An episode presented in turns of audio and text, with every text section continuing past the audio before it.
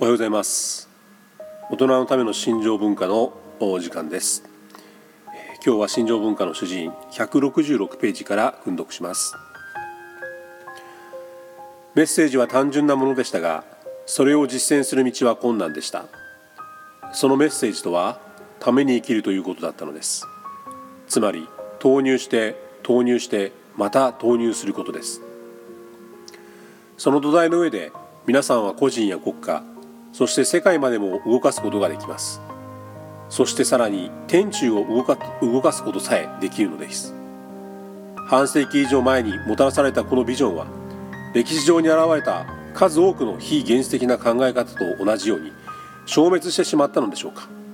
いいえそうではありませんでした。さらに深く根付いていったのです。人類はこの真理によってこそ罪の束縛から抜け出すことができるのです。アーメン。このメッセージは単なる宗教的なメッセージではありません。宗教的な信念を持っている人だけを対象にしたものではありません。教派や宗教人種国籍民族など人類を分け隔ててきた全ての障壁を超越する普遍的なメッセージです。ユニバーサルメッセージなのです。私はこの日本に来て平和のための奉仕ツアーを始めましたがこのツアーのメッセージはどんな背景を持った人であれ全ての若者に対して語ることのできるものです。なぜならそれは人間とは何かという革新的問題に触れるものだからです。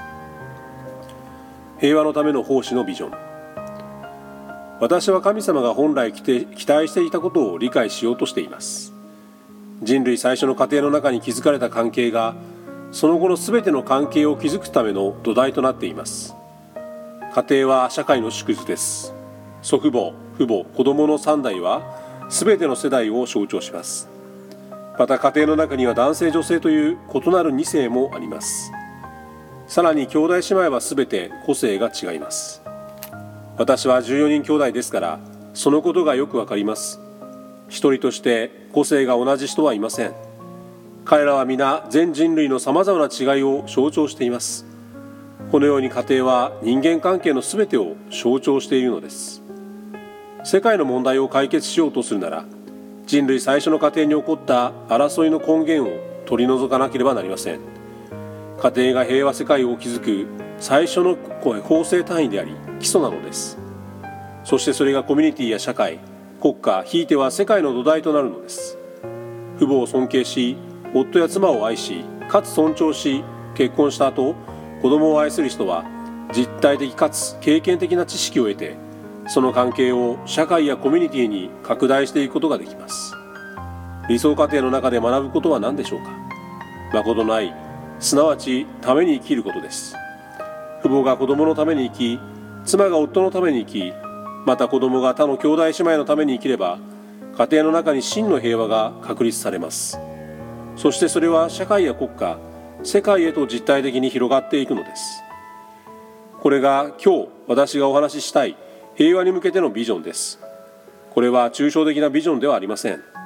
他のために生き他者に投入することを通して家庭やコミュニティ社会そして世界において実体的に実現できるものなのです。これが平和のための奉仕の本質です。これまで人は平和について話す時奉仕には触れてきませんでした。また奉仕について話す時平和には言及しなかったのです。今の時は真の平和に向けてのビジョンを地上に実体的に成就することが可能な時代です。そしてそのビジョンによって世界中の全ての若者を招集することができる時代なのです。さらに若者を招集するだけではなくために生きようとする良心的な人々をも招集します。私は日本全体に広がってこの国を動かし北東アジア大陸を動かしさらにヨーロッパやアメリカそして世界全体に向かっていくことのできるとてつもない草の根運動を起こそうと計画しているのです。もし私たちがために生きるという伝統を実体的に確立することができれば平和を実現することができるのではないでしょうか。恒久的な平和が築かれた世界を作ることができるのではないでしょうか。それは国籍も民族もそして文化をも超えた夢です。神様のもとに一つの家族世界を実現することは全人類にとって実現可能な夢なのです。この夢あるいはビジョンは本当に山をも動かすことができるのです。アーメン。ために生きたいという衝動の源。他のために生きたいという衝動はどこから来るのでしょうか。それは神様から来ます。神様から受け継いだものなのです。現代の若者や世間の人たちが人間の努力だけで世界平和を実現できるという傲慢な考えを持っていることを私は知っています。しかし実際にはそんなことはできません。神様に根ざしていなければ真の平和は実現しないのです。どうしてでしょうか。完全投入のために生きるという伝統は神様が人類歴史の初めに示してくださった伝統であるからです。神様は人間に対して絶対信仰絶対愛絶対服従の基準を立て創造の御業にご自身の全てを投入されました。それが神様の最初の衝動でありその衝動を人間が相続したのです。一つ質問してみましょう。家族を一つにする力を持っているのは誰ですか？大家族の中で育った人はわかるでしょう。父母が中心なのです。子供は皆それぞれ違う考え方を持っておりお互いの考えが衝突することもあります。